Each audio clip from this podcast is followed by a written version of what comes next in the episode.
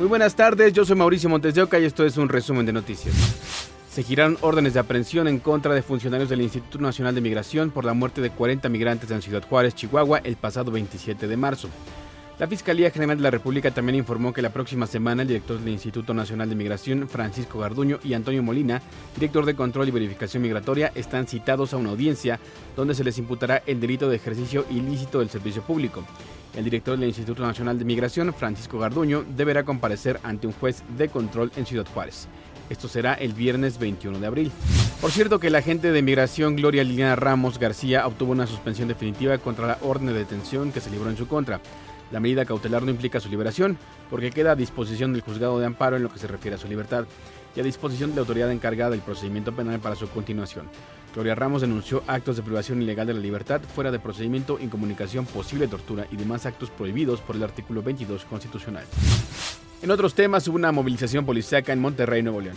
Fuerte operativo desplegado por fuerzas federales y estatales desencadenó en detenciones y decomisos en una casa de la colonia La Primavera en la zona sur de Monterrey. La intervención realizada la tarde del miércoles fue encabezada por elementos de la Agencia Estatal de Investigaciones apoyados por personal de Fuerza Civil y el Ejército. En esta casa de la calle Boulevard La Primavera número 2904 en su cruce con Ricardo Covarrubias, dieron cumplimiento a una orden de cateo donde capturaron a dos hombres decomisando drogas, al parecer marihuana, un auto de reciente modelo y una camioneta Lobo. El intenso despliegue de militares y policías fuertemente armados sorprendió a los vecinos de las colonias Estadio y La Primavera. La operación estuvo a cargo de personal de investigación de narcomenudeo y casos de alto impacto de la Fiscalía General de Justicia de Nuevo León. Ahí militares y policías se mantenían en alerta con armas largas en esta plaza pública mientras se llevaba a cabo la orden de allanamiento. Los detenidos fueron identificados como Juan de 38 años y Agustín Felipe de 35. Se aseguraron los siguientes indicios: chalecos tácticos en color negro, ocho bolsas de plástico transparente con hierba verde y seca en su interior. Durante la noche los vehículos decomisados fueron subidos a bordo de grúas y los dos detenidos fueron puestos a disposición del Ministerio Público. Ernesto Ochoa, Fuerza Informativa Azteca. Siguen las actividades de la delegación de alto nivel que encabeza el secretario de Relaciones Exteriores Marcelo Ebrard en Washington.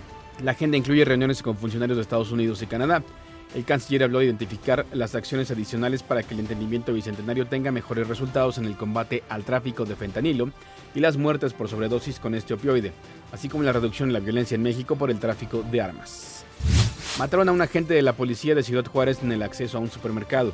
Según agentes de la fiscalía, sujetos armados llegaron en un auto compacto y dispararon contra la víctima. En ese momento, decenas de clientes se refugiaron en el centro comercial hasta que llegó la policía. El agente fue trasladado a un hospital, pero murió por la gravedad de las heridas. Las autoridades informaron que la agente gozaba de su periodo vacacional cuando fue sorprendido por los gatilleros. Siguen los ataques contra unidades del transporte público en Guadalajara. El más reciente ocurrió el sábado. Sujetos armados hicieron varios disparos contra la unidad y afortunadamente sin provocar lesiones a los pasajeros. Son los choferes quienes mencionan que son constantes este tipo de ataques.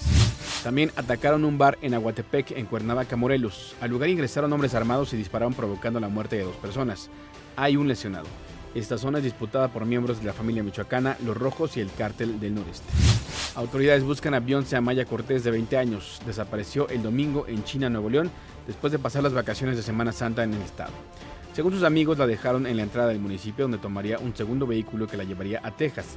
Familiares mencionaron que el último registro que se tiene de Beyoncé es un mensaje que mandó a la una de la mañana.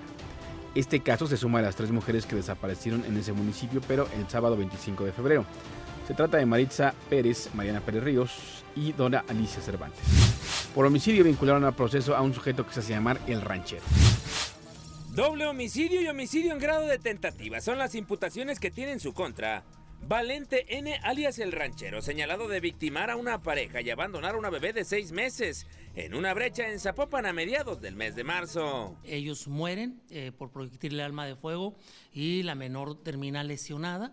Eh, se integró la carpeta de investigación por parte de la Fiscalía, se solicitó alguna orden de aprehensión, la cual fue decretada, fue puesta a disposición ya del, del, juzgador, en el cual solicitaron el plazo constitucional y la audiencia de continuación, es decir, para resolver sobre la vinculación a proceso sería el próximo viernes y la niña está a disposición de una casa hogar. Homicidio por cada uno de ellos y el homicidio en grado tentativa. Aquí aplica un concurso real de delitos. Este miércoles el señalado fue vinculado a proceso y el juez le otorgó un año de prisión preventiva. En caso de ser encontrado culpable, tendría que pagar el proyecto de vida de la menor que terminó huérfana tras el homicidio de sus padres. En la reparación del daño integral abarca varios aspectos. Y en esta reparación del daño integral pudiera caber algún tema de proyecto de vida, pero depende de que el Ministerio Público recabe datos de prueba, acuse y en, en, acusación haga la solicitud del pago de proyecto de vida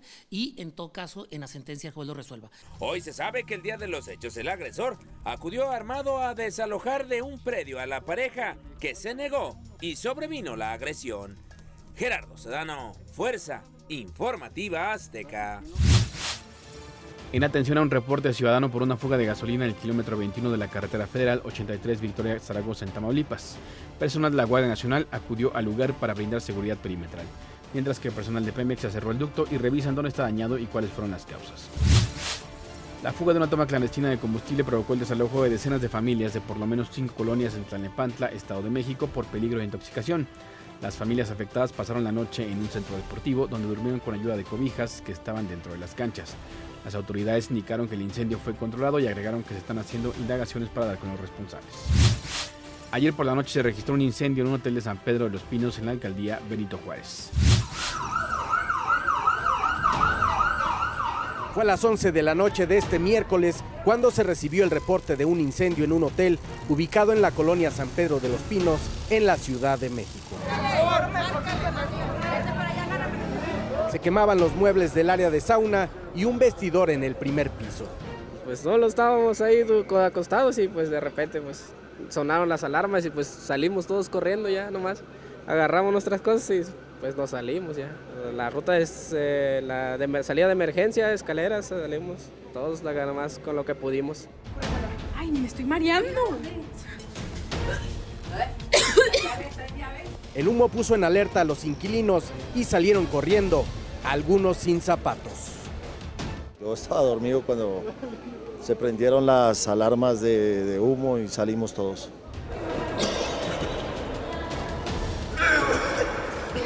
Fueron más de 300 personas las desalojadas de este inmueble que se encuentra ubicado en Revolución y Calle 14 entre personal del hotel y huéspedes. Se encuentran resguardados por elementos de la policía. La zona fue acordonada por personal de la alcaldía Benito Juárez.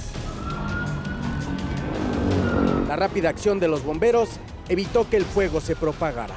Decenas de policías resguardaron el perímetro. Varias pipas fueron requeridas para apagar las llamas. Después de la medianoche fue controlada la emergencia. No se reportaron personas lesionadas tras el incidente, sin embargo, se llevaron tremendo susto. Con imágenes de Jorge Guardiola y Daniel Flores, Oscar Mendoza, Fuerza Informativa Azteca. Hasta aquí las noticias del momento en este podcast informativo de ADN 40. Yo soy Mauricio Montesioca y nos escuchamos en ADN 40 Radio.